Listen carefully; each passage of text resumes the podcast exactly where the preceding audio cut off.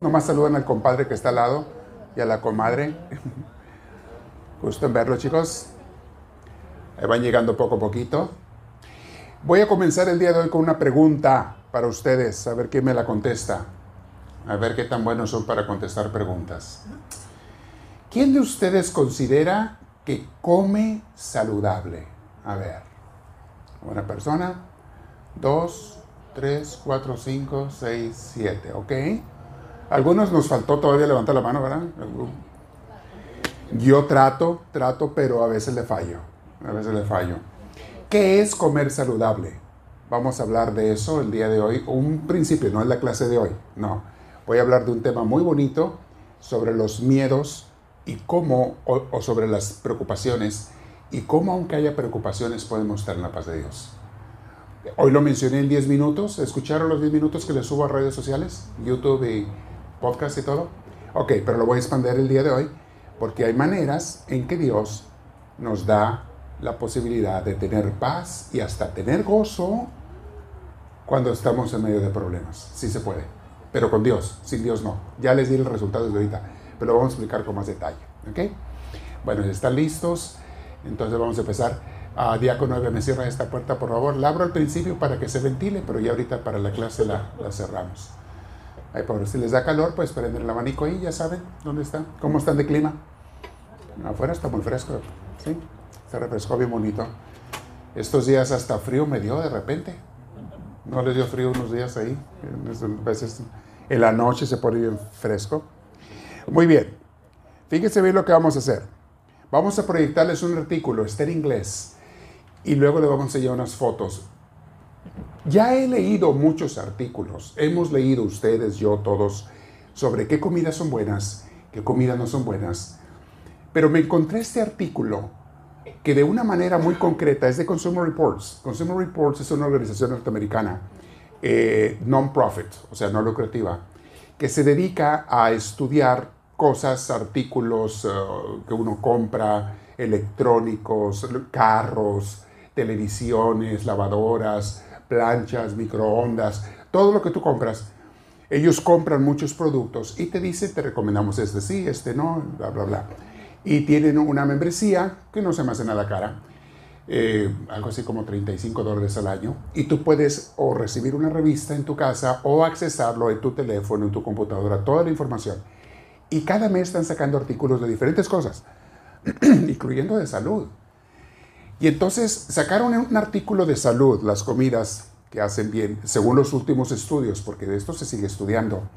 Y el Washington Post, el periódico, lo publicó, le dieron permiso de publicarlo, y ahí es donde yo me lo encontré, en el periódico. Y a veces me meto con Super Reports, casi siempre he tenido la membresía por muchos años, tengo como 15 o 20 años con la membresía de ellos, porque digo yo, si voy a comprar una lavadora, ellos me dicen cuál es buena y cuáles no porque ya las probaron. Prueban muchas y tienen expertos probando las lavadoras.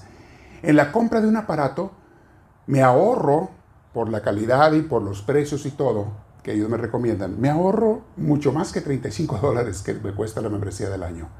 O sea, lo que te ahorras. Si vas a comprar un carro, te dicen cómo ahorrarte carros nuevos, ahorrarte mil, dos mil, tres mil dólares y cómo hacer la negociación y qué carro compres y qué carro no compres, y cuáles salen buenos y cuáles salen malos. Y ellos, la gente que son miembros de Consumer Reports, incluyéndome a mí, mandamos reportes dos veces al año. Te mandan un cuestionario a ellos. Oiga, ¿qué carro tiene? Nos quiere decir qué tan bueno le ha salido, qué tan malo, qué le ha fallado. Y te dan una lista, tú le pones sí, no, sí, no. Le falló la transmisión, sí, no. Le falló lo electrónico, sí, no. El sistema de gasolina, o lo que sea. Ellos te hacen de diferentes cosas. Tú escoges de qué quieres responder en cuestiones de autos, en aparatos, en teléfonos celulares, en computadoras. Tú escoges de qué quieres responder y das cómo te ha salido a ti el producto. Ellos juntan los de miles y miles de personas y sacan ellos, junto con los estudios que ellos hacen, qué es lo que te recomiendan que compres y lo que no. Bueno, sacaron este artículo. El título de él se llama, lo tenemos aquí, se lo vamos a presentar, A Healthy Diet. Una dieta saludable puede reducir tu riesgo de demencia en la edad mayor, aún si comienzas a comer saludable ya cuando estás grande de edad. O sea, la mala comida hace que la gente, cuando ya tiene una edad avanzada, o, a veces hasta no, aunque no sea la edad avanzada, la gente comienza a sufrir muchas enfermedades de demencia. Alzheimer es una de ellas. Pérdida de memoria, este, pérdida de coordinación mental. Este, hay, hay muchas enfermedades mentales que no voy a meter en este tema, que les tenemos miedo y decimos, ojalá que nunca me dé a mí, pero lo hemos visto en personas mayores, que de repente ya no conocen a las personas, a los demás, que de repente están, tienen que irse a un sanatorio, que de repente ya no pueden ni valerse por sí mismos, aunque no son tan grandes de edad, pero su mente ya no les responde. Mucho de ello es por la alimentación que tomaron. Y esto está comprobado ya médicamente. Se te lo han sacado estudio tras estudio. Y la razón por la que me gustó este artículo es porque de una manera muy concreta te resume en poquito, como en tres páginas, lo que es bueno y por qué es bueno en comidas y qué te previene y lo que es malo, por qué es malo y por qué lo evites, ¿no? Entonces te, lo pone de una manera muy resumida. Voy a mencionarlo rápidamente. El artículo está en inglés. Eh, los que quieran se los podemos mandar, lo bajé a PDF o lo pueden ver ustedes si tienen acceso al periódico o a Consumer Reports, ahí lo tienen en su Consumer Reports, te, te metes. Algunos de sus artículos, aunque no sean miembro, te dejan verlos, pueden buscar ustedes, ¿ok? Entonces, fíjate, algunas cosas que les voy a decir brevemente, porque no es el tema de hoy, pero quiero mencionarlo porque me preocupa mucho su salud. La salud de ustedes, de nosotros, de sus hijos, de su familia. Me preocupa que tengan una salud hasta una edad muy avanzada. Que si Dios nos va a conceder llegar a años grandes de edad, pues que llegues lo más saludable posible. Esa es mi intención para todos nosotros. Entonces, muy importante la cuestión de la comida. Yo sé que ya lo hemos leído, pero este artículo lo, lo pone de una manera muy fácil de entender y un compendio. Y Monique me hizo el favor de conseguirme algunas fotos y vamos a estar proyectando las fotos para memorizar mejor las palabras con lo que estamos hablando. Muy bien. Como norma general te dice, eh, bueno, ya leí que dice que aunque empieces a una edad mayor a comer saludable, te reduce después tu, posibilidad de enfermedades mentales. Te lo reduce, todo tipo de enfermedades mentales. Te dice, The Big Diet Picture. Si ya estás comiendo, aquí te dice muy claro, come por favor granos, vegetales, frutas, evita lo más que puedas la grasa saturada, la sal, y las comidas sobreprocesadas que le llamamos junk foods, entre otras todas las harinas que son de harina refinada, que no es harina integral. Todas las harinas son malas en general, si no es harina integral. La harina integral es la que es menos o que es más saludable. Y bueno, casi todos los panes que compramos es pura harina procesada. La azúcar, evítala, quítala de los de donde puedas, siempre. Ya sé, de vez en cuando está bien. De vez en cuando un pan dulce, de vez en cuando aquí a veces tenemos un pan dulce. Está bien, una vez a la semana está bien, pero no todos los días, como alguna gente come. Hay gente que todos los días echa sus panes con chorros de azúcar. Las conchitas que tiene así de colores arriba, pura azúcar, azuquitas de colores, qué bonitas se ven, ¿verdad? Qué ricas, qué bonitas, puro cochinero. ¿Y cómo nos encantan? Es pura azúcar. Evita lo más que puedas el azúcar por tu salud, los panes, etc. Y aquí te explica con más detalle eh, cómo esas malas comidas te tapan las arterias, ya no tienes buena circulación, te causan también infartos, alta presión, colesterol y demás. Todo es consecuencia, por lo general, de la mala alimentación. Todo eso, mis hermanos, que estamos comiendo, que nos encanta, porque le ponen saborizantes y le ponen muchas cosas que son atractivas al paladar, pues para venderte el producto, pues sí, pero nos está matando la salud. Entonces cuida eso como norma general. Y ahí está en el primer párrafo, eh, ahí está, mira, estas son las comidas que no son muy recomendables. De vez en cuando está bien, una vez a la semana les damos chance. ¿Ok? Pero por favor tenemos que evitarla lo más posible. Yo sé que a veces traemos en las convivencias, ok, es rica esa comida, no decimos que no, para convivir de vez en cuando con un café una vez a la semana está bien. A lo mejor a veces dos veces a la semana, cuando mucho, pero no más, tratar de que no sea más. Los demás días, portarnos bien y comer saludable. ¿ok? Muy bien, para evitar la alta presión de la sanguínea, demencia, eh, los, las embolias, los strokes en inglés, todo es causa de la mala alimentación. Por lo general, te recomienda obviamente la dieta mediterránea, que ahorita vamos a ver en qué consiste. La dieta mediterránea es lo que sí es muy saludable para ti.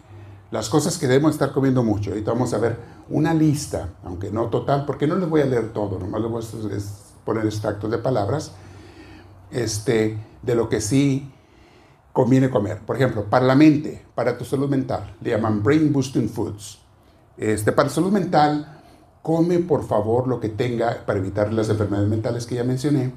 Este, la combinación de comidas que tenga, déjame te digo aquí, los aceites saludables, las grasas saludables. Hay ciertos aceites y grasas que se dan en ciertas semillas, como las nueces, las semillas de, calabaza, eh, semillas de almendras, todos estos aceititos que tienen, eso es lo bueno para tu salud. Esa es buena, buena grasa. Y hablan de un buen colesterol que, que, elimina al mal colesterol. Se habla de una buena grasa que elimina a la mala grasa. Estos aceites te los recomiendan mucho. Lo que tenga mucho omega 3, pescado, eh, ciertas frutas y verduras que vamos a ver enseguida, las nueces, los, ya dije el pescado, eh, el chía, las semillas de chía tienen muchos aceititos muy buenos y el flaxseed se llama, ¿cómo se llama en español? Flaxseed. linaza. linaza. Linaza, las semillas de linaza. Eh, el chía es, algo muy bueno y saludable. Y te está hablando aquí de los estudios que se han hecho. Como el omega 3 te baja los, los niveles de, colesterol, de beta amiloid eh, y las malas proteínas que se dan en las células que te crean eh, embolias, problemas eh, mentales que ya mencionamos. Esas buenas semillas, buenos aceites, te matan el pescado, te matan más. Por ejemplo, si tú puedes eliminar la carne roja lo más que puedas y comer mejor pescados, mil veces mejor. Lo más que se puede. Claro, de vez en cuando una carne roja, igual, una vez, dos veces a la semana máximo, si puedes, pero tratar de lo menos posible, porque eso tiene las malas grasas. Luego recomiendan mucho las berries. Las berries tienen todas las berries, strawberry, um, boysenberry, ¿cómo se llama? El, blackberry, todas las berries, las, las fresas y derivados, las cerezas, todo eso, buenísimas. Y te pone aquí los uh, estudios que se han hecho científicos sobre los beneficios de estas comidas. Y ahí están, tienen ustedes la foto. Todo eso consúmalo más. Cuando tengas hambre, ansias de comer, ten paquetitos de eso, bolsitas de eso, especialmente lo que está de temporada. Compra la que está de temporada porque es cuando es más saludable y es más barata. Es cuando te la vende más barata, es cuando está más rica y es cuando está más saludable. Cuando es temporada de fresa, cuando es temporada de la blackberry, cuando es temporada de... Compra lo que está de temporada, pero hay que comprar ese tipo de, de frutas que nos ayudan muchísimo para nuestra salud. Y ahí les hace referencia el artículo este, a las investigaciones que se han hecho. Luego, una cosa que recomienda muchísimo, las hojas verdes. Todo lo que tenga hojas verdes. Buenísimo para la salud. Dice, es un powerhouse de, defensas naturales para tu cuerpo. Y te da todo lo que tiene de vitamina K, los flavonoids, eh, todo lo que tiene antiinflamatorios, las propiedades antioxidantes, eh, para que tus células no se hagan viejas tan pronto, tu cuerpo se mantiene más sano, más joven por más años, tarda más en envejecer. Dice que las personas que se comen media taza a una taza de verduras verdes al día, tienen un nivel de plaquetas saludable comparado a una persona que es 19 años más joven que lo que ella. Si tú comes esos, tu cuerpo tiene la capacidad de salud de una persona 19 años más joven que tú. Si comes mucho esas, esas comidas, las, ah, todo lo que es lechugas, eh, verduras y demás, cuando tiene mucho color. Mientras más color tenga, que sea natural, claro, no artificial, más saludable es las verduras y los artículos, ¿ok? Ahí tiene todo eso. Luego, te recomienda mucho los derivados de frijoles, lentejas, eh, chícharos, ejotes, estos tienen otras propiedades y te dan las legumbres. Te dan otra lista de lo que tiene allí. Las frutas de diferentes cosas, te dan otra fruta. Todo eso es pura vida y salud. Luego, la fibra. Ustedes saben que hay mucho cáncer de colon. Incluso yo he tenido varios familiares que hasta han muerto de cáncer de colon. Es muy común. Y dicen los médicos que gran parte del cáncer de colon es porque no comemos fibra. La gente que come suficiente fibra, artículos que tengan fibra, comida de fibra, desarrolla menos cáncer de colon, tiene mejor digestión, su flora intestinal es mucho más saludable. Cuida tu flora intestinal. Come yogurts, cosas que le dan a, la bacteria buena que tenemos en el intestino, le dan vida, te mantiene saludable. Yogurts, este, y trae una, una lista ahí muy grande. Le echa porras también un poco a los huevos, porque tienen eh, ciertas cualidades también, y obviamente como todos, y comer tan de más, pero tienen sus cualidades saludables de vitaminas y demás. Ahora, las comidas que son muy malas para el cerebro, pues ya mencioné, todo lo que sea procesado, lo que es altamente procesado, especialmente harinas, azúcar, la sal. Trata de quitar todo eso de tu dieta lo más posible.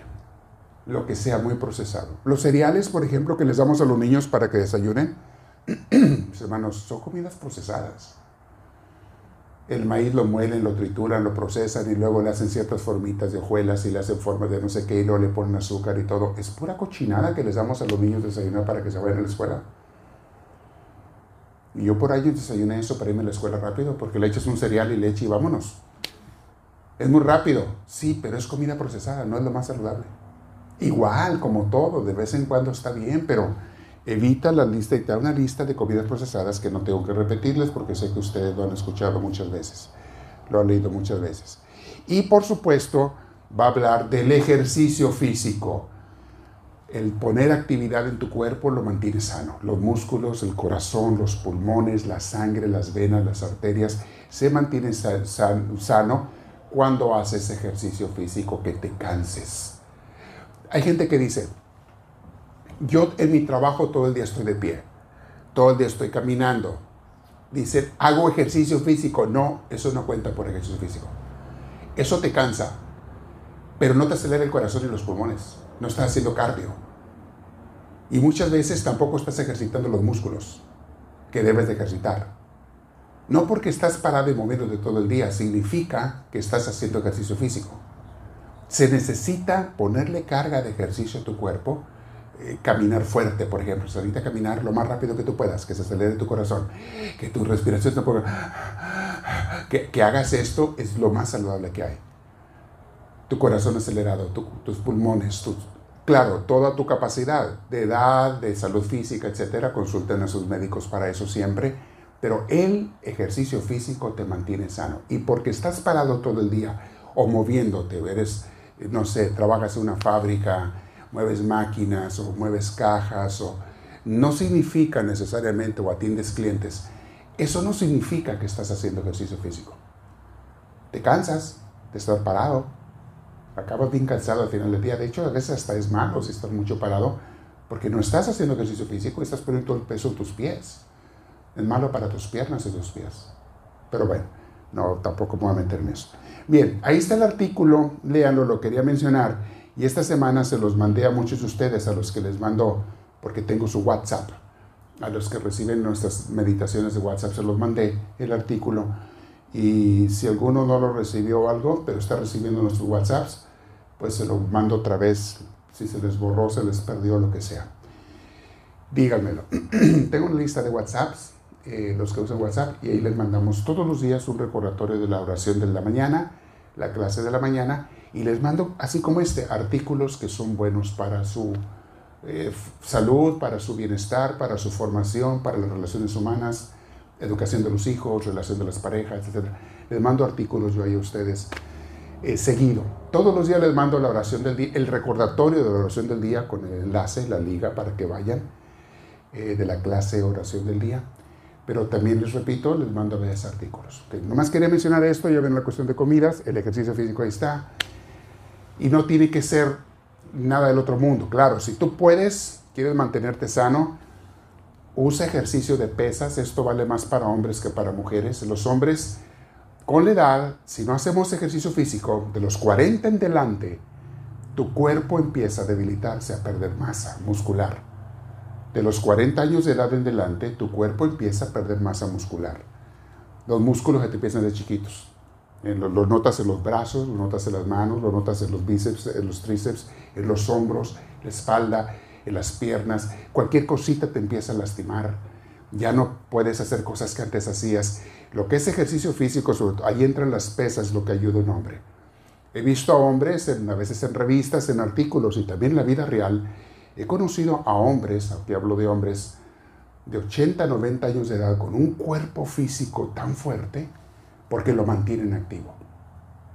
Se mantienen activos. Entonces aquí la invitación para los hombres es, no se dejen caer.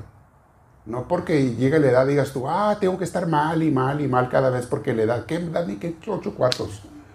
Usted tenga 80, 90 años y bien fuerte para su edad. Manténgase lo mejor posible físicamente. En todas las Las mujeres igual. Las mujeres también el ejercicio físico. Para ellas no es tan crítico la parte de ejercicio muscular, pero sí la parte cardiovascular. Este, todo eso es muy importante para la mujer, pero ¿por qué no un poco de ejercicio físico muscular también? les repito, la razón por la que les digo estas cosas de vez en cuando es porque los quiero bien sanos a todos ustedes, con el favor de Dios. Ese es mi sueño, es mi deseo, es lo que quiero ver en ustedes. Muy bien. Y ahora sí vamos al artículo que les tengo. A ver si no lo perdí. ¿Dónde estaba? Estaba por aquí. No te me pierdas, porque es basado en la enseñanza de hoy. Al final, si hay preguntas como siempre, ya saben, pueden hacerlas. Mm. No me digas que no está aquí. Lo bajé en otro usuario. Ok. Déjenme conecto con otro usuario.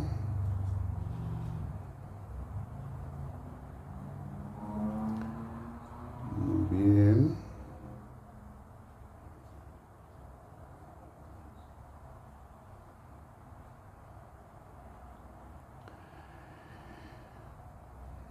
¿Me lo va a dar o no me lo va a dar? Aquí está. Vamos a ver. Aquí está, ya lo encontré. Muy bien. El tema de hoy, mis hermanos, lo mandé en la mañana como una reflexión, pero vamos a hacer una oración, ¿les parece? Siéntese derechitos. Además quería lo otro, era como una introducción, un poquito larga, pero para que siempre estemos preocupándonos por nuestra salud. Vamos a empezar, decimos en nombre del Padre, del Hijo y del Espíritu Santo. Amén. Dios y Padre Celestial, en este día queremos como tu familia, como tus hijos, ponernos bajo tu presencia bajo tu gracia, bajo tu bendición. Tú sabes, Señor, lo que cada uno de nosotros necesita para estar bien en nuestras emociones, en nuestros sentimientos, en nuestro ánimo y sobre todo en nuestra relación contigo, Señor, nuestra vida de espiritual. Permítenos, Señor, estar bien. Es más, mejor que bien, estar excelentemente bien. Y si alguno de nosotros está sufriendo cualquier problema, cualquier pena, sacrificio, problema, lo que sea, por favor acude en nuestro auxilio y enséñanos a vivir, a estar contigo en paz. Dios nuestro, ábrenos los ojos, ábrenos la inteligencia, concédenos siempre estar contigo en esa unión, en esa, en esa alegría de vivir contigo, Señor. Ahora todos juntos te damos la gloria que tú te mereces y decimos todos, gloria al Padre, gloria al Hijo y gloria al Espíritu Santo, como era en un principio, sea ahora y siempre, por los siglos de los siglos. Amén. El tema de hoy se llama, mis hermanos, ¿tengo que estar triste, deprimido cuando hay problemas? ¿O se puede tener problemas, dificultades y hasta enfermedades? Y a la vez tener paz y alegría. Hemos aprendido y hemos visto en las vidas de, muchos santos, de gente espiritual, que están sufriendo cosas, están sufriendo problemas de todo tipo y tienen paz en su corazón. Sí se puede tener paz y alegría aun cuando hay problemas, pero únicamente cuando tenemos a Dios. Por alguna razón, tendemos a pensar que o estás triste o estás feliz. O tienes problemas o estás en paz. Lo vemos como extremos opuestos, o uno o el otro. O estás enfermo o estás contento y sano. O ¿Me explico? Siempre pensamos que o estás mal, mal, mal, o estás bien, bien, bien, en diferentes grados. Pero para aquellos que estamos caminando con Dios, no hay tal cosa. Pueden venirte problemas, porque siempre vienen problemas en la vida, situaciones de todo tipo. Pueden venirte problemas y tú puedes tener paz en tu corazón. Y les mencionaba en la reflexión de hoy el ejemplo o los ejemplos de varios santos. Pensaba yo, por ejemplo, el mismo Jesús. Cuando estaba en la... Siempre se me viene esa imagen de Jesús en el huerto de los olivos porque se me hace muy impresionante. Tengo un cuadro de cuando Jesús está orando, hay una pintura que tengo ahí en mi oficina, de cuando Jesús está orando angustiado en el huerto de los olivos. Dice el Evangelio que hasta sudó sangre de tan grande que era su angustia, porque sabía lo que le venía, sabía lo que le iban a hacer. Era una situación tan dolorosa, tan dura, tan horrible para él. Pero cuando le dijo al Padre, cuando él entendió, bueno, mi Padre sabe lo que es mejor. Aunque sea doloroso, mi Padre está en control. Mi Padre al final, yo no sé cómo, pero Él siempre arregla las cosas. Y al final siempre gana. Y aunque le pidió que le quitara esa cruz, le dijo, Señor, por favor, haz que pase de mí este cáliz, que no lo tenga que beber. Eh, la imagen del cáliz para beber como una forma de sacrificio la tomaban, la vas a escuchar en los evangelios, en la Biblia en varias ocasiones. Porque más antes, una manera de matar a los reos, a los que estaban condenados a muerte, era obligarlos a que se tomaran una copa de cicuta, es un veneno. Tenían que tomar la copa de, veneno. Bebe el cáliz, órale. O eso, o te mochamos la cabeza, tú escoges. Entonces muchos decían, ok, era también una forma de honor, de morir con honor. Ok, me tomo el cáliz. Y les daban una copa, una copa con veneno, y ellos se la bebían sabiendo que era veneno y se iban a morir. Porque si no lo hacían, les iban a cortar la cabeza, los iban a torturar o otras cosas, qué sé yo. Entonces, por eso hoy estuvo, cuando dice Jesús, aparta de mí esta copa, que no tenga que beber de este cáliz, de esta copa un cáliz amargo, que dicen que era amargo, la cicuta, aparte. Y los obligaban a beberlo para matarlos. Jesús le dice eso al Padre. Padre, quítame esto, por favor.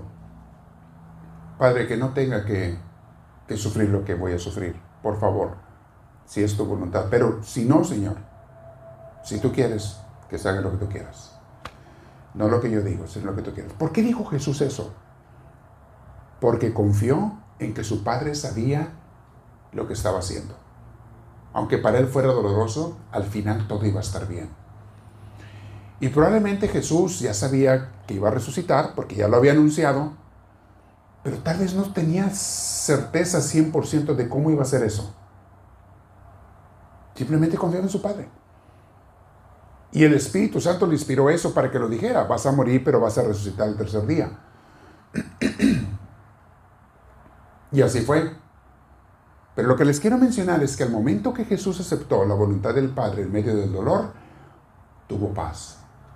¿Cómo sabemos que tuvo paz? Porque después de estar angustiado, se paró con más tranquilidad y fue con los apóstoles a quienes había pedido que oraran con él, especialmente a Pedro, Santiago y Juan. Les había dicho, acompáñenme a orar. Y se quedaron dormidos estos, que no sabían lo que les esperaba Jesús, no tienen idea. Ellos se quedaron dormidos no le dieron tanta importancia a acompañar a Jesús, a pesar de que Jesús se lo suplicó.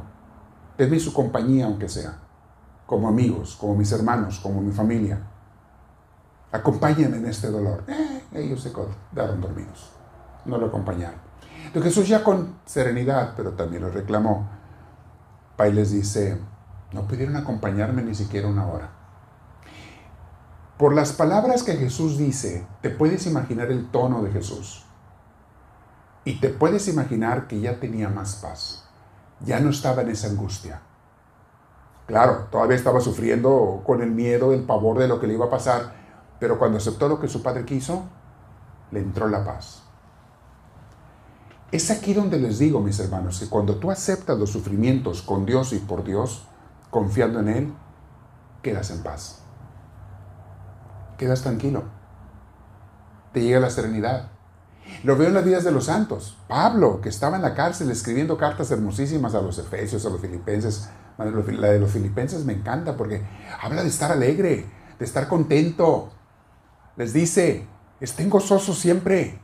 En toda circunstancia, en todo momento. Y él estaba en la cárcel cuando escribió eso, ya para que lo mataran. Ya lo iban a matar. Y él sabía que lo iban a matar. Cuando tú abrazas tu dolor, abrazas tu sacrificio, si lo puedes evitar, evítalo. O sea, si puedes quitar una enfermedad, quítala. Ve al doctor. Si hay medicina, adelante. Hay que tomarlo, lo que se ocupe. Pero hay veces que no puedes hacer nada. Ni los doctores ni tú. Ante una situación. No necesariamente enfermedad, de lo que sea. Cuando no puedes hacer nada, tú te encomiendas a Dios. Confías en Él y aceptas. Oílo bien, la clave es aquí. Aceptar lo que Dios está permitiendo. Jesús aceptó la cruz. San Pablo aceptó la muerte. Lo iban a degollar. Le cortaron la cabeza a San Pablo. San Pablo aceptó. Ok, padre, ¿tú quieres eso? Está bien. No es lo que yo quiero, pero si tú lo quieres, ok. En ese momento la gente tiene paz. Santa Teresa de Ávila, siglo XVI en España, fundadora de los Carmelitas, nuestra maestra. Desde que estaba joven, empezó a sufrir enfermedades que nunca le encontraron qué era, porque tampoco había tanta medicina antes, no se sabía. Pero desde joven empezó a tener enfermedades muy serias, al grado de que la ponían inconsciente a veces hasta por días.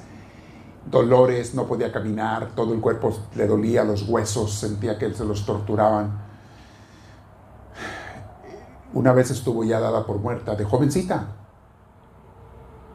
dada por muerta, Después se dieron cuenta que no, que estaba viva. Yo pienso que sí murió porque hasta le hicieron las pruebas de la muerte y no dio respuesta de que estuviera viva. La prueba del espejo que ponían antes la cera en los ojos eran pruebas que les ponían para ver si había muerto la persona. Cuando ya no, no, no se le veía ninguna reacción a la, persona, le ponían un espejo aquí enfrente de, la, de su nariz y si estaba respirando, pues el espejo se empañaba porque a veces ya respiran de una manera muy, muy débil que no se nota. Pero si el espejo se empañaba, quiere decir que la persona está viva. Si el espejo queda igual, sin ningún, ningún paño, quiere decir que la persona ya no respira, ya está muerta. La otra era que les ponían cera una, de una vela, estaban sus ojos cerrados, les ponían aquí en el párpado, cera ardiendo, porque la quemadura esa hacía que se despertaran muchos el dolor hacía que si no, era, no estaban muertos, de repente despertaban con eso. A Teresa le aplicaron eso y no respondió. Entonces ya le iban a enterrar. Pero su papá pidió que lo dejaran a él estar con ella una última noche para velarla. Y una monja también ahí al lado, unas monjas. Y resulta que vivió. De repente, en la madrugada, no sé qué hora, se empezó a moverse empezó a mover las manos, los dedos, y se dieron cuenta que estaba viva. Yo pienso que sí murió, pero Dios la regresó a la vida, porque tiene una misión inmensa. Todavía no empezaba ni, ni, de, para nada su misión. Todavía no era una santa. Era una monjilla medio rebelde todavía. Pero ella sabía lo que iba a hacer. Ya sabía qué clase de mujer iba a ser. Esa es mi opinión personal. Ningún libro biográfico de ella dice que haya muerto. Dicen, creían que estaba muerta, pero yo pienso que sí murió. Y Dios la regresó, porque le dijo, Teresa, tienes algo que hacer. Tengo una misión muy grande para ti. Bueno, ella aceptó su enfermedad, sus enfermedades toda su vida, y por eso tenía paz. Aceptó las persecuciones, la perseguían, porque por la reforma que estaba haciendo de las monjas carmelitas, las otras monjas y monjes también carmelitas la perseguían, la, acusaban, la, la ofendían, la insultaban. Eh, en un tiempo la quisieron encarcelar, haciéndole acusaciones falsas, eh, cuando en aquel entonces la religión encarcelaba gente de la Iglesia Católica con la Inquisición. A San Juan de la Cruz se lo hicieron, que era su contemporáneo. Era el, San Juan de la Cruz era el monje, el hombre que a las ramas de hombres la iba a convertir, la iba a reformar. A él lo encarcelaron por varios meses y lo querían matar, pero nadie se animó a matarlo. Y tiene una paz estos cuando escriben San Juan de la Cruz en la cárcel. Bueno, no era cárcel, era un cuarto de escobas. Era un cuarto oscuro de escobas, imagínense, una, una, celda solitaria. Ahí lo tenían encerrado, a oscuras. Y allí escribe una de sus mejores poesías, La noche oscura del alma. Escribe poesías él ahí porque un monje le, pues, le daba papel y lápiz para que escribiera. Y él escribía. Y hizo una oración y una comunión con Dios tan profunda, estando allí él encerrado. ¿Se puede estar sufriendo y, y tener paz y gozo? Claro, siempre y cuando esté Dios allí. La gente que no tiene a Dios, mis hermanos, vive en un infierno cuando está sufriendo problemas de salud, problemas familiares, problemas económicos, problemas de lo que sea. Problemas personales, a veces traen, la gente sufre depresiones. ¿Sabes por qué la gente sufre o sufrimos de depresiones? Porque no estamos en comunión con Dios. Cuando la depresión no es algo biológico, somático, cuando es algo psicológico, es porque no estamos en comunión con Dios. Mucha gente me ha llegado a mí con depresión, a consejería, con ansiedad. Los que me hacen caso, que casi siempre es la mayoría, aunque hay uno que otro que no, los que me hacen caso los pongo en comunión con Dios, los pongo a hacer oración, los pongo a hablar con Dios, a unirse con Él. Semanas de volada encuentran sanación. Sin medicinas, sin pastillas, sin nada. Y vienen conmigo después de haber estado a veces muchas reuniones con psiquiatras, con psicólogos, que les dan consejos, les dan medicinas y cuantas cosas y no sanan. Siguen cayendo en lo mismo y a veces hasta peor. Y vienen y aquí sanan en la primera reunión, a veces en dos máximo. ¿Por qué sanan? Porque los pongo en comunión con Dios. Les digo lo que van a hacer. Vas a hacer esto y esto y esto, según el caso de cada quien, según cada persona. Pero lo que hago es ponernos en, de la mano con Dios, con Cristo. Y sanan porque sanan. Y aquí entre ustedes puede haber alguno de esos que llegó aquí destrozado emocionalmente y al empezar a comunicarse con Dios aquí, a conectarse con Dios, encontró esa paz, esa alegría. A ver, levante la mano si hay alguno aquí de esos que le haya tocado. Hay varias manos, ahí está. Ahí está, mis hermanos, saben de qué estoy hablando. Sí, sí se puede estar triste, deprimido. Y hay otros santos. Tenemos, por ejemplo, San Ignacio de Loyola, San Francisco de Asís, cuyos ejemplos me, inspiran tanto Ignacio de Loyola también les he platicado, el fundador de los jesuitas. Él sufrió en una guerra eh, una bomba que le vuela una pierna, se la destroza. Y estuvo pues, al punto de la muerte por mucho tiempo. Y allí se arrimó a Dios en su sufrimiento, en su dolor. Allí encontró la paz por primera vez en su vida. En su dolor y sufrimiento, en su enfermedad, en su lecho, ahí descubrió a Dios y empezó a disfrutar la paz. He visto a gente que va a la cárcel por diferentes razones y en la cárcel conocen a Dios. Y de repente estando en la cárcel comienzan a encontrar una paz y un gozo con Dios que nunca lo sintieron cuando estaban afuera libres y andaban en malas, en malas acciones. Allí encontraron el gozo y la paz cuando encontraron a Cristo. De veras les cambió la vida. Encontraron a Dios. Les vuelvo a insistir, ¿Se puede estar feliz en medio de los sufrimientos? Claro que sí, siempre y cuando esté Dios. He conocido a gente, y no me canso de repetir, a Leoncio, nuestro querido hermano que se fue al cielo, no me canso de repetir, eso porque todos ustedes lo conocieron, lo conocimos todos los que estamos aquí. Cómo él nos estaba recordando cada rato, decía, después de mi accidente yo empecé a ser un hombre feliz, un hombre que de Dios, porque fue allí en su accidente que descubrió a Dios. Fue precisamente a raíz de eso. Y para mi gusto ha sido uno de los hombres más ejemplares con un testimonio espiritual tan profundo que hemos tenido en la iglesia hasta el día que Dios lo llamó al cielo. Un ejemplo hermosísimo. Y siempre lo voy a recordar y siempre lo voy a repetir. Porque son ejemplos que tenemos que ver, tenemos que poner atención para que el día que nosotros estemos en angustia digamos, ¿de veras estoy peor que ellos? ¿De veras estoy más mal que estas personas que encontraron el gozo y la alegría al encontrar a Dios y un propósito para su sufrimiento? Fue allí donde encontraron un propósito hasta para su vida, a raíz de un sufrimiento. Les cambió todo. Teniendo a Dios, mis hermanos, se tienen tantas cosas que de otra manera no las conoces.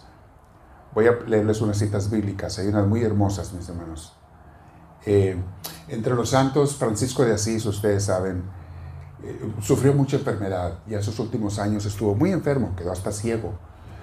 Y andaba en sus 40 años, era muy joven. Quedó hasta ciego. Eh, del estómago estaba destrozado, ella no podía, su estómago estaba destrozado. Pienso yo, aunque en aquel entonces no había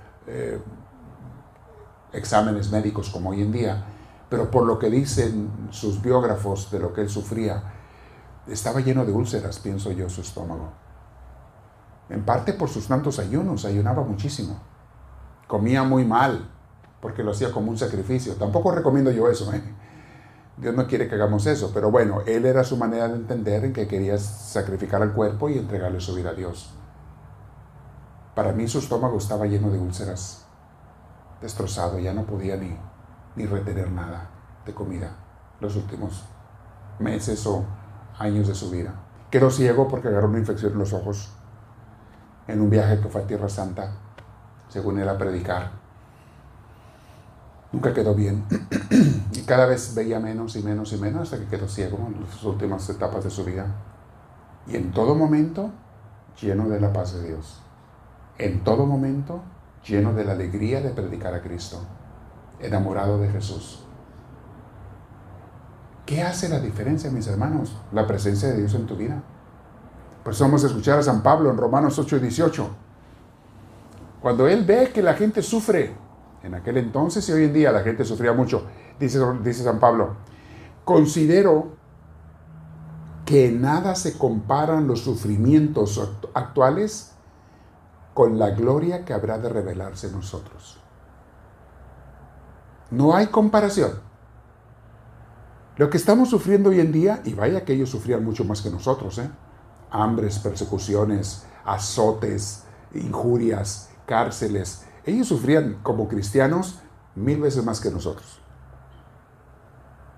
Y San Pablo dice, ¿y esto que estamos sufriendo? Ni me preocupa, porque es nada comparado con la gloria que vamos a recibir de Dios. En paz, en alegría, Vuelvo a repetir la respuesta. ¿Se puede tener paz y se puede tener gozo en medio de los sufrimientos? Claro que sí. Lo hemos visto en muchos ejemplos. En gente que hemos conocido, que estoy mencionando, y en gente de la historia de las vidas de los santos, y en gentes de la Biblia, y en mucha gente más que ustedes conocen y yo ni conozco. Hemos visto esos ejemplos de, de alegría, de gozo en medio de los sufrimientos cuando se tiene a Dios. Otra cita bíblica muy hermosa que les quiero leer. Segunda Corintios, capítulo 1, versículo 5 dice, Así como participamos abundantemente de los, de los sufrimientos de Cristo, fíjate, San Pablo está diciendo eso, porque él le tocó sufrir mucho. Así como participamos abundantemente en los sufrimientos de Cristo, así también por medio de Él tenemos abundante consuelo. Ya les he explicado varias veces a ustedes, mis hermanos. Lo mencioné en la oración que les grabé hoy. Los más grandes gozos que yo he sentido en mi vida, los más grandes gozos han sido de parte de Dios en momentos de oración. Un gozo que no se puede medir con nada, ni compara con nada de este mundo. Un gozo infinito que quizá algunos de ustedes lo han sentido en un momento de oración. Un gozo que te llena el corazón, que sientes que tu corazón se hincha de, de emoción, de gozo, de paz, de alegría. Y esos gozos los he sentido cuando he estado en medio de un gran sufrimiento. Y luego me puse en oración porque estaba sufriendo. En medio de un gran sufrimiento, los sufrimientos más grandes que he tenido quizá, me puse a orar y fue allí y yo termino diciéndole a Dios, Señor, si para que tú me des este gozo tengo que sufrir lo que sufrí o lo que he estado sufriendo, con gusto échame más, más sufrimiento. Con gusto, con tal de que me des estos gozos, Señor, porque con esto me pagas mil veces lo que, lo que sufrí.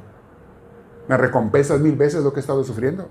Y después de eso quedas en una paz y una tranquilidad. Y siempre me han venido en los momentos más duros de mi vida en las crisis más duras de mi vida. Claro que se puede gozar con Dios, tener Dios. Por eso entiendo perfectamente a San Pablo. Cuando dice, sí, participamos de los sufrimientos de Cristo, o sea, nos persiguen, nos, nos azotan, nos, nos acusan, nos matan. participamos de los sufrimientos de Cristo, pero tenemos con Él abundantes consuelos. Nos sobran los consuelos. Es cierto. Yo nomás les diría, prueba de verdad, verás, si alguno de ustedes está pasando por una pena grande, o el día que pases por una pena grande, ponte en oración.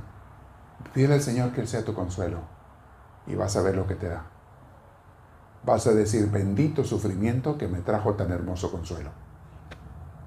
Bendito que me dé más Dios estos sufrimientos. A veces enfermedades físicas, a veces problemas emocionales, a veces eh, problemas relacionales, eh, un rompimiento de corazón, eh, tu ser querido te dejó, puede ser cualquier cosa. Se te murió una persona muy querida, lo que sea. La paz que Dios te da no tiene límites y no se compara con el sufrimiento que tú tenías. A eso se refiere San Pablo. Vean lo que dice aquí enseguida. ¿Dónde está? Segunda de Corintios 4:17. Dice así. Los sufrimientos ligeros y pasajeros que ahora padecemos producen una gloria eterna que vale muchísimo más que todo sufrimiento. Lo que pasamos hoy en, en esta vida es nada y es muy pasajero, pero producen una gloria eterna. Está hablando de la gloria con Dios en esta vida y en el cielo. Una gloria eterna que vale muchísimo más que todo sufrimiento. Saben, muchas veces he leído estos pasajes bíblicos, pero como no estaba tocando el tema que estoy tocando ahora, a lo mejor no les puse mucha atención. Pero ahora que estoy tocando este tema, ¿se puede vivir en paz, tener gozo en medio de los sufrimientos? Mis hermanos, estos textos me dan tanta luz y los entiendo tan perfectamente y comprendo lo que Pablo estaba viviendo porque sé de qué está hablando. Y porque yo lo he vivido en mi vida también. Me ha tocado. Más cuando estaba, quizá yo creo cuando estaba en el seminario, fue cuando pasé los momentos más duros de mi vida. Antes de ser sacerdote porque muchos de ellos tenían que ver o con problemas en mi familia que me dolían a mí hasta el alma. Había problemas en mi familia que a mí me destrozaban el alma, me hacían sufrir mucho, porque no podía hacer nada, porque estaba lejos yo de mi familia, a seis horas de distancia, y yo quería estar allá para ayudarlos y no podía. Eso es el número uno. Y número dos, las crisis vocacionales que yo pasé cuando no sabía qué hacer, qué responderle a Dios al llamado si seguir o no seguir para ser sacerdote. Crisis vocacionales que tuve varias que me causaban mucha angustia, mucha depresión, a veces ansiedad también. Y esas angustias vocacionales me duraban a veces tres, cuatro, cinco, seis meses. Era el periodo que me duraban esos, esos periodos de sufrimiento para mí. De no saber qué hacer de sentirme estirado de dos lados, de sentirme jalado de dos lados. Por un lado la parte del mundo, por el otro lado la parte de Dios. Y, no que la parte del mundo fuera algo malo, no, no era para nada malo, pero era dejar el caminar con Dios o entregarle mi vida a Dios para irme a la parte del mundo. Eso me causaba una angustia, el tener que tomar una decisión, el no saber qué era lo mejor, el no saber a veces qué era lo que Dios quería para mí específicamente me causaba mucho dolor, angustia, y me duraba meses. Todavía me, recuerdo cuando estaba yo en mi cama. En las noches no me quería acostar porque no me podía dormir. Y traía mucho sueño y muy cansado de todo el día. Estaba muy cansado, pero no me quería acostar porque luego me acostaba y no podía dormir, de estar piense y piense y piense.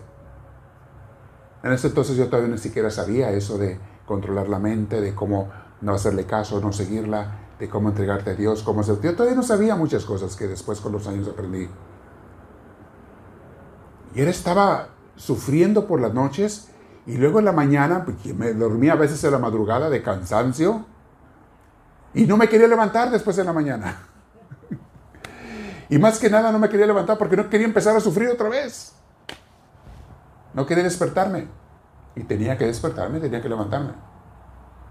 Y así un día tras otro, tras otro, tras otro, tras otro, por semanas, y no encontrar la ayuda y gritarle a Dios y sentir que no me respondía, porque le hablaba y no encontraba respuesta y hasta que de repente un día, rájale, se me aparecía. No así de que lo ves físicamente, no. Se me mostraba en la oración un día.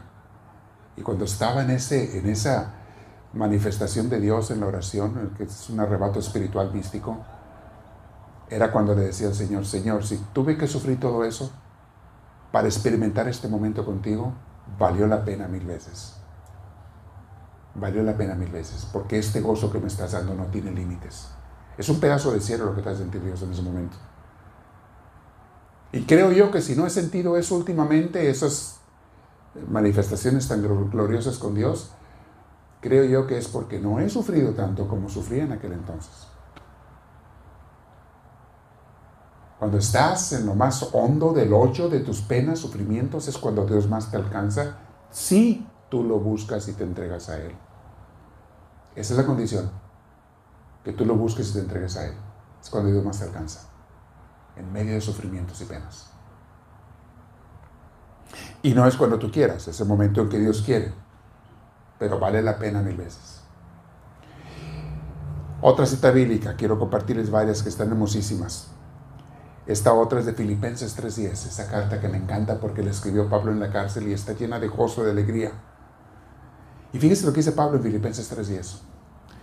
Lo he perdido todo. Todas las cosas del mundo las he perdido, las he dejado.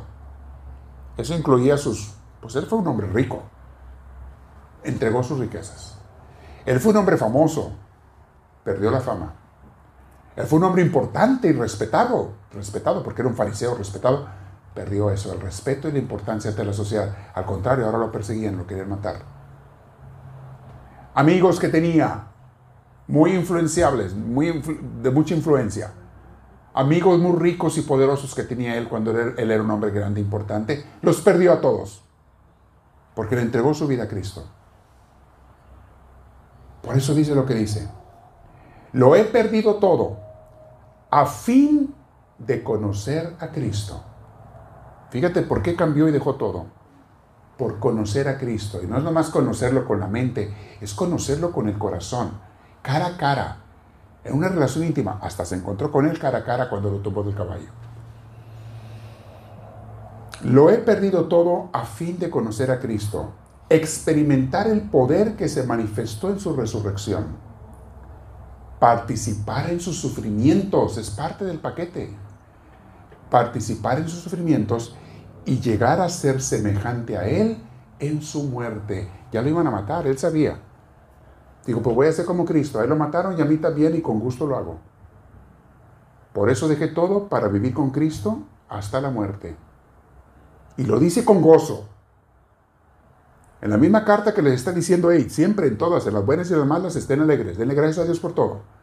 Pidan y denle gracias. Y estén alegres siempre. En esa misma carta le está diciendo eso a ellos. Yo que me van a matar por Cristo. Y con gusto entrego la vida. Con gusto. Es más, dice en otra, en otra parte, ya quiero irme con mi Cristo. Me siento dividido porque por un lado quiero estar con ustedes para seguirles ayudando y predicando, pero por otro lado quiero irme con mi Señor ya. Y no sé para dónde hacerme. Me recuerda a Santa Teresa de Ávila que decía, muero porque no muero. Esos santos que llegan a desarrollar una amistad íntima con Cristo, ya no quieren otra cosa en esta vida más que estar con Él. Y su gran sueño, su máximo sueño, es el día en que se vayan de este mundo para ya vivir eternamente con Él. Ese es el máximo sueño de los santos y las santas.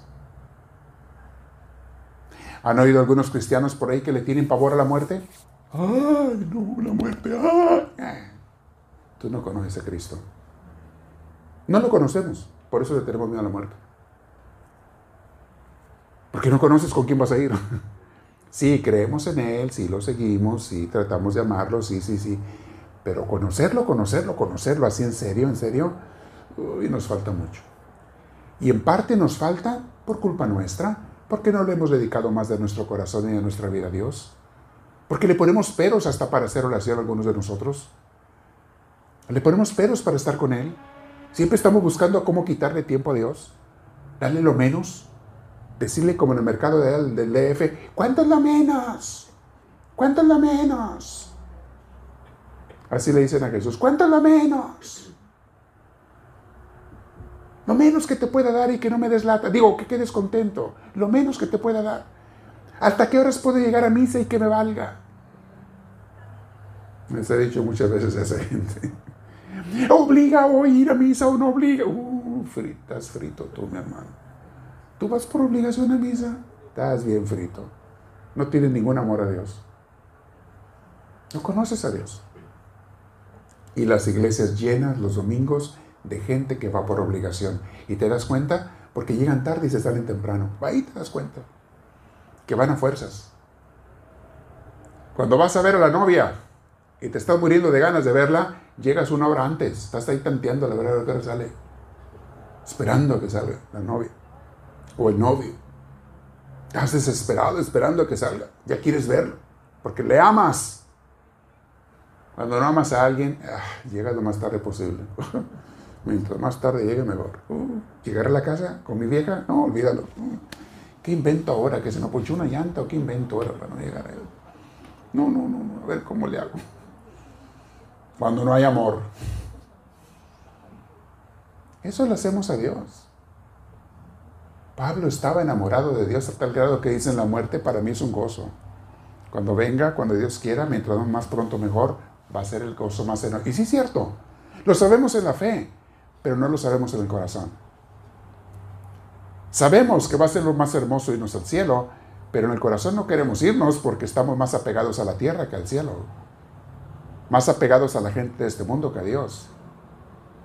No, yo quiero más a mi, a mi gentecita aquí que, que a Dios. Sí quiero mucho a Dios, pero ahí para después, Diosito, para después. Como la viejita que no se quería ir al cielo ya. ¿Se acuerdan de ese? que les dijo el Padre, a ver, estaba hablando del cielo.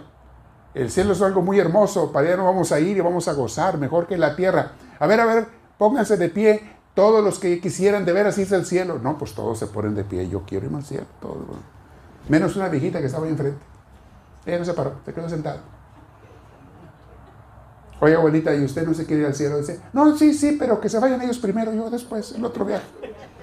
Yo me espero otro viaje, ya va muy lleno. Váyanse ustedes. Yo ahí, para más después me voy. Así estamos como esa viejita. Sí, pero después. Sí, Diosito te amo, pero después. Eh, sí te quiero, pero ahorita no, después. Hay para después. No hay amor, no hay entrega. Por eso vienen los sufrimientos y nos sentimos solos y desterrados y, desolados, porque no tenemos la compañía íntima de ese que nos acompaña, que nos da la fuerza. ¿Ven por qué a veces estamos tristes, pero no tenemos a Dios? Y estamos esperando a que pasen los problemas para tener alegría. En otras palabras, no esperes a que pasen tus problemas para tener gozo. Pero para eso tienes que tener a Dios. Ese es otro título de la enseñanza de hoy. No esperes a que pasen los problemas a que pasen las enfermedades para tener paz y gozo en tu corazón. Porque si tienes a Dios, y precisamente gracias a los problemas y enfermedades, mucha gente se arrima a Dios. Y mucha gente descubre a Dios. Como les dije, los ejemplos de los que van hasta la cárcel y ahí encuentran a Dios. Muchas veces a raíz de eso, de una enfermedad, de una tragedia, de un accidente, de una muerte, de una calamidad, a raíz de eso les llega la mejor bendición a mucha gente. Que, y ustedes han conocido gente así. Y quizá alguno de ustedes le haya pasado algo así.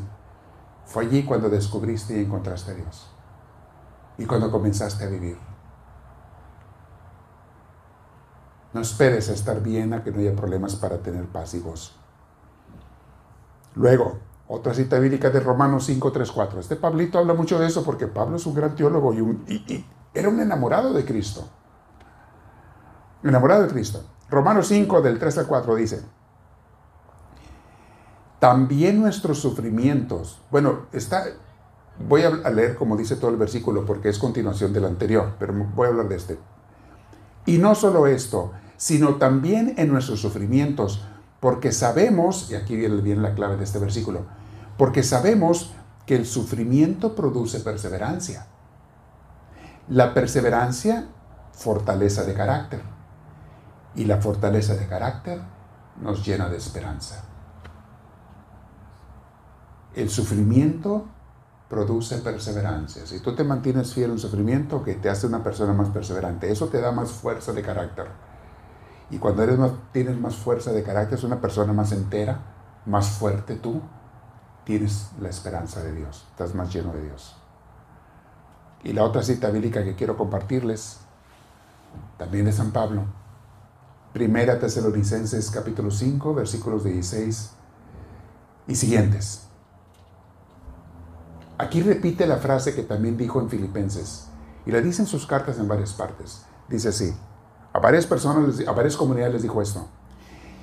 Comienza diciendo, estén siempre alegres. Me encanta cuando dice siempre porque eso implica cuando hay problemas, cuando hay enfermedades, cuando hay dificultades, siempre. Estén siempre alegres. Oren sin cesar. O sea, que tu comunión con Dios nunca se corte. Aunque estés trabajando en tu corazón, platica con Dios. Estás hablando con gente en tu corazón, encomiéndale todo a Dios. Vas en el camino a la escuela, al trabajo, vienes de regreso, en tu corazón platicando con Dios. Estás en la casa limpiando, cocinando, en tu corazón con Dios. Oren sin cesar. Denle gracias a Dios en toda situación. Otra vez insiste, en las buenas y en las malas, dale gracias a Dios. Dice uno, a ver, Diosito, yo te doy gracias a las buenas, pero las malas no. ¿Cómo? Y San Pablo dice, en toda situación.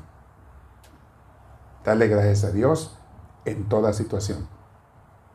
Porque esta es su voluntad para ustedes en Cristo Jesús. Es lo que te une a Cristo. No aceptar nada más lo, malo, lo bueno, también lo malo. ¿Qué dijo Job en el Antiguo Testamento? Le decían cuando le estaban viviendo las calamidades que el demonio le trajo. Muchas enfermedades, tragedias, tristezas, pobreza, en fin. Le vinieron todos los males. Y sus amigos le decían, Job, ya reniega de Dios. Dios te abandonó, ya tú también olvídate de Dios. ¿Para qué quieres a Dios? Era el diablo que le hablaba a través de sus amigos. Reniega de Dios. Y Job dice una palabra muy sabia que me encanta a mí, una frase. Dice Job, le contesta a sus amigos, si aceptamos de Dios lo bueno, ¿por qué no vamos también a aceptar lo malo? ¿Por qué somos tan convenencieros que nomás lo que nos, se nos antoja, lo que nos gusta, lo aceptamos de Dios?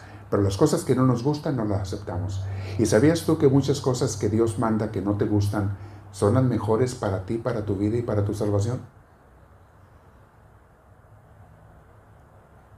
Hay medicinas amargas que Dios nos da, que son las que te van a hacer más bien, más provecho y más salud, que otros dulces y chocolates que tú comes que no te van a hacer el bien. Hay dolores en esta vida, mis hermanos, que nos van a traer más provecho y beneficio en muchos aspectos que los placeres que siempre estamos buscando y que le pedimos a Dios tener. No, si Dios sabe lo que hace, los que no sabemos somos nosotros. Dios sabe lo que manda. Los que no aceptamos siempre lo que Él manda somos nosotros. Y Dios quiere lo mejor para ti. No nada más para que te sientas a gusto por un rato, no, para toda tu eternidad. Quiero lo mejor para ti en esta vida y en la otra. Y muchas veces lo mejor viene con sacrificio y con dolor. Como la mamá que levanta a su niño para que vaya a la escuela cuando está bien dormido y no se quiere despertar. Dijo, yo sé, yo sé que te cuesta, yo sé que te duele, pero es por tu bien. Cuando le hace comer la comida que es saludable y que el doctor hasta le recomendó, pero no quiere comérsela. Mi hijo, mi hija, yo sé que no te gusta, pero esto es lo que te va a hacer bien. Yo sé que tú quieres puros caramelos y chocolates, yo sé que tú quieres nomás eso, pero eso no, eso no te hace bien. Así nos dice Dios a nosotros. ¿Cuántas cosas? La gente que dice, ¿por qué Dios permite cosas malas en el mundo? ¿Y tú qué sabes los planes de Dios? ¿Por qué el papá permite que le pongan una inyección al niño? ¿Por qué permite eso? Pues porque sabe que es algo bueno para el niño. Una vacuna o lo que sea. ¿Tú qué sabes los planes de Dios? Preocúpate si no vives en el plan de Dios. Si no tratas de hacer su voluntad. Ahí preocúpate. Pero si estás tratando de hacer su voluntad y de seguir a Cristo, Él te va a mandar cosas a veces amargas que son por tu bien. Por eso esa gente que protesta y dice yo no creo en Dios porque si existiera Dios no permitiría que hubiera tragedias y muertes y todo. Al contrario, las muertes y a veces las tragedias, Dios las ocupa para llevarse gente con Él. O para corregirnos, o para cambiarnos, o para qué sé yo. Y no todas las cosas malas que pasan vienen de Dios, ¿eh? Tampoco me le echen la culpa de todo. Ahí va un loco en el freeway a toda velocidad, en una moto, va y se mata. Y, ¿Por qué Dios es tan malo? ¿Le vas a echar la culpa a Dios? ¿Quién le dijo a ese loco que fuera a esa velocidad así como iba? O en ese carro, o en eso. ¿Quién le dijo que eso estaba bien? ¿O no sabía que eso estaba mal? Va y se mata y le echan la culpa a Dios. Ah, ¿cómo le colgamos milagritos a Dios, eh? No, mis hermanos, gran cosas de los males de esta vida no los causa Dios. El calentamiento global no lo causó Dios. No lo está causando Dios. Lo estamos causando nosotros. Se están muriendo millones de personas en el mundo entero. Se están inundando ciudades en las costas. Se está acabando la comida y la lluvia en muchos lugares. ¿Le vas a echar la culpa a Dios? Cuando tenemos años que los científicos que Dios nos puso en esta vida nos están diciendo dejen de contaminar, dejen de contaminar, dejen de contaminar porque va a pasar esto y está pasando lo que dijeron. Hace 60, 70 años ya no estaban diciendo eso. Está pasando lo que dijeron. Y esto va a terminar hasta con el mundo. Y las guerras y demás. ¿Le vamos a echar la culpa a Dios de veras de eso? Cuando Él mismo nos ha dicho que no hagamos eso. Pero no estoy hablando de esos males, estoy hablando hoy de las cosas que Dios permite en nuestras vidas que son por nuestro bien. Estoy hablando de esos otros que nos hacen beneficio. Y cómo incluso las cosas que Dios no quería, Dios las convierte en bendiciones para sus hijos, porque también lo dice en Romanos San Pablo. Sabemos que todas las cosas acontecen para el bien de los que aman a Cristo. Todas las cosas acontecen para el bien de los que, aún las cosas que Dios no quiere, si le pasa algo a uno de sus hijos que él ama y que aman a Cristo, lo va a convertir Dios en gran bendición para él o para ella. Sigo leyendo San Pablo para terminar. Oren sin cesar, den gracias a Dios en toda situación, porque esta es su voluntad para ustedes en Cristo Jesús. No apaguen el espíritu, no espantes al Espíritu Santo de dentro de ti con pecados, con maledicencias, con malos deseos, con malos pensamientos. No espantes al Espíritu Santo dentro de ti. Cada misa que venimos aquí los domingos les digo, llénense de Dios, vamos a llenarnos de Dios, pero no lo pierdas. No vayas cuando salgas a tu casa y vayas a hacer pleitos o enojos o malos pensamientos o malas conversaciones o malos deseos, porque ya lo mataste, ya lo corriste el Espíritu Santo de ti. Y ahora espérate hasta el otro domingo a que nos arrepintamos, porque eso hacemos al principio de la misa, pedir perdón. Pero ojalá que te dure ese Espíritu Santo lo más posible. Y qué hermoso que aguantes toda la semana y digas, no lo perdí. ¡Wow! Ya estamos hablando de una persona santa. No apaguen al Espíritu, no desprecien las enseñanzas de la, palabra de Dios. dice las profecías, se está refiriendo a las enseñanzas de la palabra de Dios. Sométanlo todo a prueba. Aférrense a lo bueno. Eviten toda clase de mal. Ahí está que tenemos que andar queriendo males ni nada. Eviten toda clase de mal. Que Dios mismo, el Dios de la paz, lo santifique por completo y conserve todo su ser, espíritu, alma y cuerpo, irreprochable para la venida de nuestro Señor Jesucristo. O sea, que tú te mantengas puro, limpio, hasta que Dios te llame. El que los llama es fiel, o sea, Jesús es fiel. El que te llama es fiel y Él así lo hará. Palabra de Dios. Aquí termino. Conclusión. ¿Se puede tener gozo y paz en medio de los sufrimientos? Claro que sí. Cuando tienes a Dios. Cuando buscas su voluntad. Cuando quieres hacerlo. Cuando pides su ayuda. Sí, sí, hay momentos de que estamos aplastados. Y les decía yo una frase que leí una vez de un, creo que es un comediante el que lo dijo. Dice, yo me he dado cuenta que la mayoría del tiempo estoy medio feliz. Casi nunca estoy bien, bien feliz. ¿Saben? Eso es ya vivir feliz. Estás del lado de la felicidad. Y así la vida, les decía yo ahora en la grabación que les puse. La vida no es andar brinque y brinque de gusto. La vida es tener paz y gozo con Dios, aunque a veces hay problemas y también hay veces que no tenemos gozo y paz. Lo perdemos por un rato, pero que sea por un rato nada más. Y rápido regresa al gozo y a la paz de Dios.